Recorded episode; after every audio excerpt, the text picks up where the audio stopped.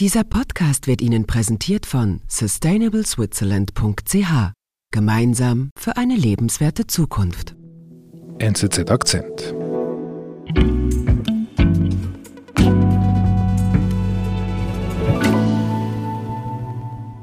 Hallo zusammen. Hallo zusammen. Ich bin Marlene Oehler, Produzentin im Team von NZZ Akzent. Heute ist der letzte Tag unserer Highlight-Serie, wo wir einzelne Akzentfolgen aus dem letzten Jahr wiederholen, die uns besonders aufgefallen sind. Ich habe für heute eine Folge ausgewählt, die wir kurz nach dem russischen Angriff auf die Ukraine ausgestrahlt haben, am 2. März 2022. Es geht darin um den ukrainischen Präsidenten Volodymyr Zelensky. Heute eine allseits bekannte Figur, ein Politiker, der uns in den letzten Monaten permanent in den Medien begegnet ist, mit dem wir mitgelitten und mitgefiebert haben und der in den USA gerade wie ein Superstar empfangen wurde. Doch damals, als wir die Folge mit Andreas Rüesch aufgenommen haben, da war er im Westen wenig bekannt. Ein politischer Neuling, der von vielen belächelt wurde ein Schauspieler und Komiker, der durch das Weltgeschehen unfreiwillig in die Rolle des Kriegspräsidenten gezwängt wurde.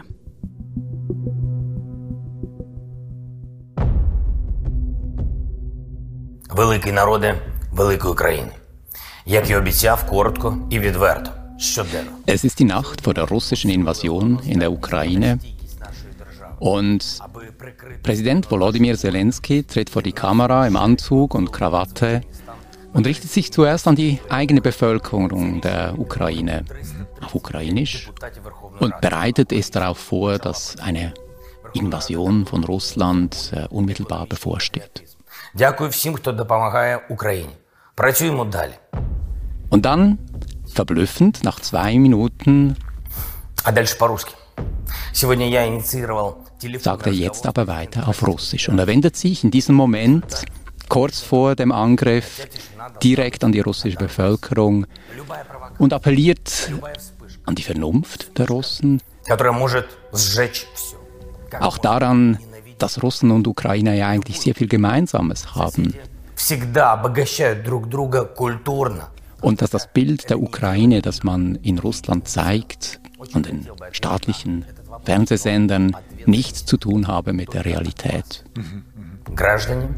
Российской Федерации. Was sich hier zeigt, ist Zelenskis große Begabung, rhetorisch, äh, vom Auftreten her den richtigen Ton zu finden, den, den Ernst auszudrücken in gemessenen Worten und das kommt sehr überzeugend herüber. Der ukrainische Präsident Volodymyr Zelensky zeigt in der Stunde der Not seines Landes staatsmännisches Format, sagt Auslandredaktor Andreas Rührsch. Das habe man so von ihm nicht erwartet. Also Andreas, dieser Auftritt am Vorabend des Krieges, das hat überrascht.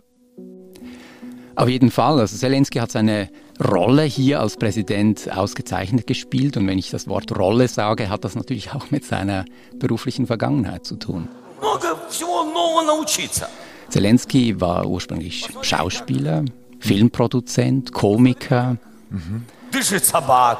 Und die Rolle, in der er am berühmtesten geworden ist, ist die eines Geschichtslehrers namens Wassili Holoborodko. Präsident Ukraine.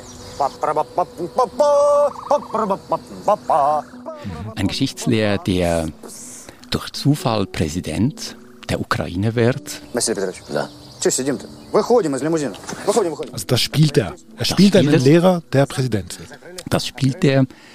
Und dieser Vorgang, dass ein kleiner Mann plötzlich an der Spitze des Staates stehen kann, das hat die Ukrainer so sehr fasziniert, dass sie ihn dann tatsächlich zum Präsidenten gewählt haben. Guten Abend, meine Damen und Herren. Es ist ohne Zweifel die Rolle seines Lebens. Und spätestens jetzt ist die Sache kein Spaß mehr, sondern real. Zelensky gewann nach Prognosen klar die heutige Stichwahl. Er ist 41 Jahre alt und hat keinerlei politische Erfahrung. Er wurde im äh, Mai 2019 in der Stichwahl gegen den damals amtierenden Präsidenten Petro Poroschenko gewählt mit über 70 Prozent der Stimmen. Зробили це разом. Warum wurde er überhaupt gewählt damals? Also kann man das sich erklären? Das war ein Ausdruck davon, dass die große Mehrheit der Ukrainerinnen und Ukrainer frustriert darüber waren, wie korrupt die Verhältnisse im Land waren und wie sehr sich die Wirtschaft eben äh, nicht äh, entwickelt hat. Mhm. Und da war die ein, einfache Botschaft dieses Lehrers, den Zelensky gespielt hat, überzeugend. Ich räume da auf. Mhm. Ich weiß, wie man das macht und ich mhm. komme aus dem Volk. Mhm. Und wie hat er sich dann geschlagen als Präsident? Er hat zwei Stoßrichtungen versucht. Einerseits, wie im Wahlkampf auch versprochen, gegen die Korruption anzukämpfen und andererseits Frieden im Land zu erreichen. Damals gab es ja bereits Krieg im mhm. Donbass äh, mit den äh, russisch unterstützten Separatisten und Insgesamt ist er nicht sehr erfolgreich gewesen. Die Korruption ist und bleibt ein großes Problem in der Ukraine. Mhm. Und der ganz große Durchbruch, wirklich eine Friedenslösung, das ist ihm bei weitem nicht gelungen. Aber dieser Krieg, der kam ja mit Ankündigungen. Also ich meine, wir haben ja beide einen Podcast aufgenommen, wo es darum ging, dass die Russen riesige Truppenbewegungen machen. Das muss ja auch Zelensky gewusst haben. Wie ging Zelensky denn damit um, mit dieser Bedrohung vor seiner Haustür? Er hat das über Monate hinweg äh, heruntergespielt. Die, die Warnungen kamen ja in allererster Linie aus Washington. Sie kamen von dort zuerst, sie kamen von dort am lautesten. Und Zelensky hat bei jeder Gelegenheit deutlich gemacht, dass er eigentlich recht große Zweifel an diesen Warnungen hat. Hat das sich auch lustig gemacht mit Ausdrücken wie, wir leben hier nicht auf der Titanic. Mhm. Oder wenige Tage vor der eigentlichen Invasion hat er noch gesagt, ja, jetzt sagt man uns, am 16. kommt dann der Einmarsch. Also wenn jemand weiß, ähm, wie das genau ablaufen soll, dann bitte melden. Er hat nie, nie, gesagt, das ist keine Gefahr, das muss man ehrlicherweise auch sagen. Er hat das nicht total verneint, aber er hat, hat das immer herabgespielt und deutlich gemacht dass die Ukraine ja seit acht Jahren einen Krieg führt, äh, indirekt mit Russland über diese Separatisten im Donbass. Und seine Botschaft war eher, wir sind uns das gewohnt, das ist gar nicht so außergewöhnlich. Und das war sicher falsch. Hm. Dann kommt der Krieg. Was passiert da mit Zelensky? Damit gerät Zelensky, der frühe Komiker, automatisch in eine noch schwierige Rolle, in die Rolle des Kriegspräsidenten. Wie mhm. tritt man da auf, um die Bevölkerung einzustimmen auf die Katastrophe, die jetzt da kommt? Und er hat die richtigen Worte gefunden. Ein Beispiel, das weltweit Aufsehen erregt hat, ist ein Auftritt von Zelensky am zweiten Tag der Invasion, also am Abend des 25. Äh, Februar. Всем добрый вечер. Nicht mehr in Anzug und Krawatte, sondern diesmal in feldgrünem T-Shirt und mit einer Uniformjacke. Mhm. Und nicht mehr im Präsidentenpalast, sondern auf der Straße davor. Der Hintergrund ist klar, es gab an jenem Tag bereits Gerüchte, dass Zelensky geflohen sein könnte. Und da hat er die Notwendigkeit gesehen, das ganz öffentlich zu widerlegen. Und er tritt da also an, macht ein Selfie-Video, umgeben von seinen wichtigsten Beratern und sagt im Wesentlichen, wir sind alle hier, mein Stabschef ist hier, der Leiter meiner Fraktion im Parlament ist hier, die ukrainischen Streitkräfte sind hier, das Volk, wir alle sind hier und verteidigen unsere Unabhängigkeit. Eine ganz einfache Botschaft, aber sehr effektvoll gemacht. Mhm. Slava Ukraine. Also er kennt wirklich die, wie man simpel, aber einfach effizient kommuniziert in der Krise, im Krieg.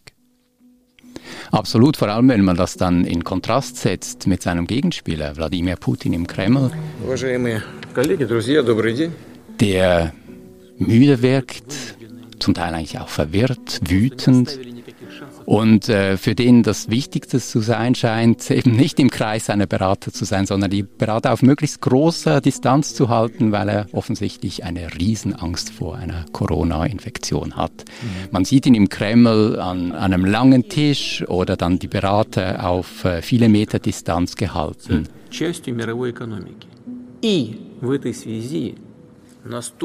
Was für eine Differenz in der Darstellung. Also Zelensky ist der Anti-Putin vor allem für den Westen.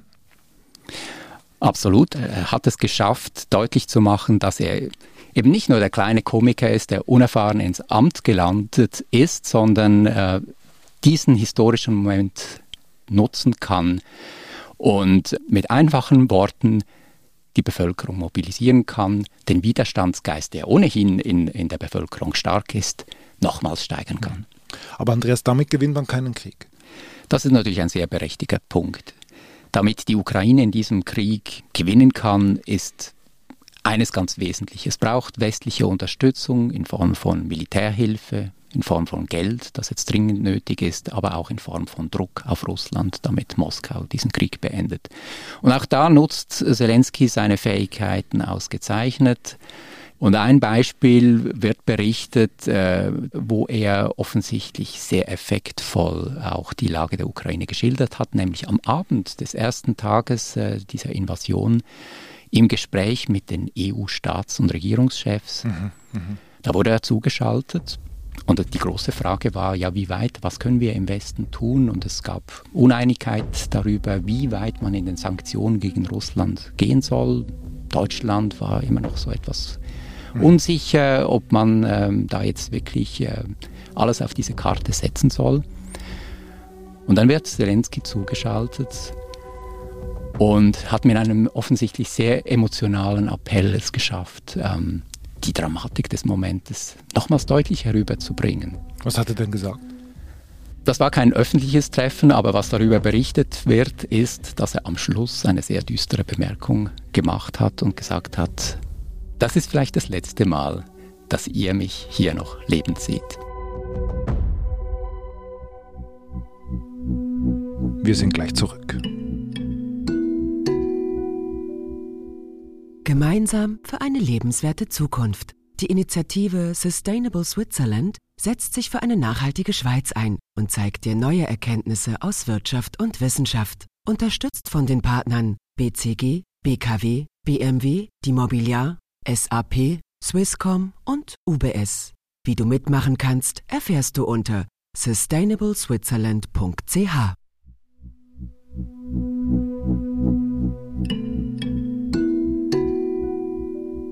Also er, er trifft den richtigen Ton nicht nur gegenüber dem, dem Volk sozusagen, sondern er kann auch auf Augenhöhe mit anderen Führungspersönlichkeiten die Leute packen und damit politisch etwas bewegen. Es scheint ganz so, was es genau ausgelöst hat, wissen wir nicht, aber wir wissen, dass äh, in den Tagen danach Sanktionspakete geschnürt wurden, Maßnahmen beschlossen wurden, die Europa in dieser Form vor dem Krieg auf keinen Fall beschließen wollte und auch gegenüber anderen Ländern noch nie so gemacht hat. Mhm. Von Anfang an hieß es, Russland rechne mit einem Blitzsieg oder mit einem Blitzkrieg. Jetzt dauert der Krieg schon einige Tage. Ist das jetzt Zelenskys Kommunikation zu verdanken?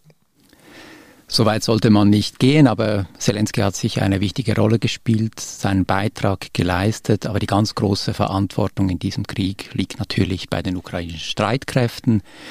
Und diese haben es geschafft, in den letzten Tagen den russischen Vormarsch äh, zumindest ins Stocken zu bringen. Es ist beeindruckend zu sehen, wie es den ukrainischen äh, Soldaten immer wieder gelingt, mit kleinen Nadelstichangriffen ganze russische Konvois zum Stehen zu bringen, einzelne Fahrzeuge zu zerstören. Mhm, mhm. Aber erwähnen würde ich nicht nur die Armee, sondern die ganze Bevölkerung, die äh, einen unglaublichen Widerstandswillen zeigt, in der es sehr viele Freiwillige gibt, die nun Molotow-Cocktails basteln und bereit sind, sich äh, zu bewaffnen. Und Zelensky hat es geschafft, äh, seine Rolle zu spielen und äh, die Bevölkerung zu mobilisieren in einer Art und Weise, wie es in diesem Moment einfach notwendig ist. Und äh, er gibt das Gefühl, dass die einfachen Leute jetzt nicht von der Elite verraten werden, einer Elite, die natürlich auch einfach davon, davonrennen könnte. Hm. Es heißt, dass Kiew in den nächsten Stunden oder Tagen fallen könnte. Was wird wohl mit Zelensky geschehen? Zelensky ist auf jeden Fall in großer Gefahr, wie die ganze ukrainische Bevölkerung insgesamt. Die russische Taktik ist äh, klar. Sie wollen die Hauptstadt erobern, sie wollen die Führung des Landes treffen und die Ukraine damit führungslos machen und so eine bedingungslose Kapitulation erreichen. Und er persönlich ist sicher auf der Liste der russischen Ziele ganz weit oben und es gibt Berichte darüber, dass auch äh, Spezialkommandos eingesickert sind in, in der Hauptstadt Kiew womöglich mit der Aufgabe, den Präsidenten zu töten oder zu entführen oder wie auch immer. Mhm, mh. Und äh, insofern ist er natürlich in großer Gefahr, aber er hat äh, richtigerweise beschlossen, in der Hauptstadt zu bleiben, mindestens vorläufig, weil das ist ein, ein zentrales Symbol für den Widerstandsgeist des Landes. Mhm. Wenn wir jetzt einfach mal zum Schluss spekulieren, was würde es aber heißen, wenn er diesen Krieg übersteht, politisch für ihn? Bereits jetzt ist auf jeden Fall klar, dass er die anfängliche Skepsis gegenüber seiner Person widerlegt hat. Er, ist, er war unerfahren, als er ins Amt kam, ganz, ganz ohne Zweifel, aber er ist gewachsen in diesem Amt in den letzten knapp drei Jahren und jetzt erst recht in den letzten Tagen. Wenn die Ukraine äh, siegreich aus diesem äh, Konflikt herausgeht, dann, dann hat er natürlich auch äh, sich einen Platz in den Geschichtsbüchern erkämpft und unmittelbar politisch auch einen Weg freigeräumt, um äh, bei den nächsten Wahlen wieder gewählt zu werden. Seine Popularität ist im Moment natürlich riesig. Mhm.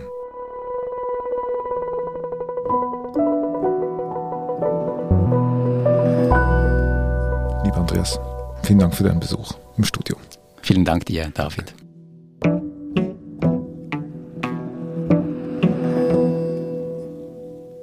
Das war unser Akzent. Ich bin David Vogel. Bis bald.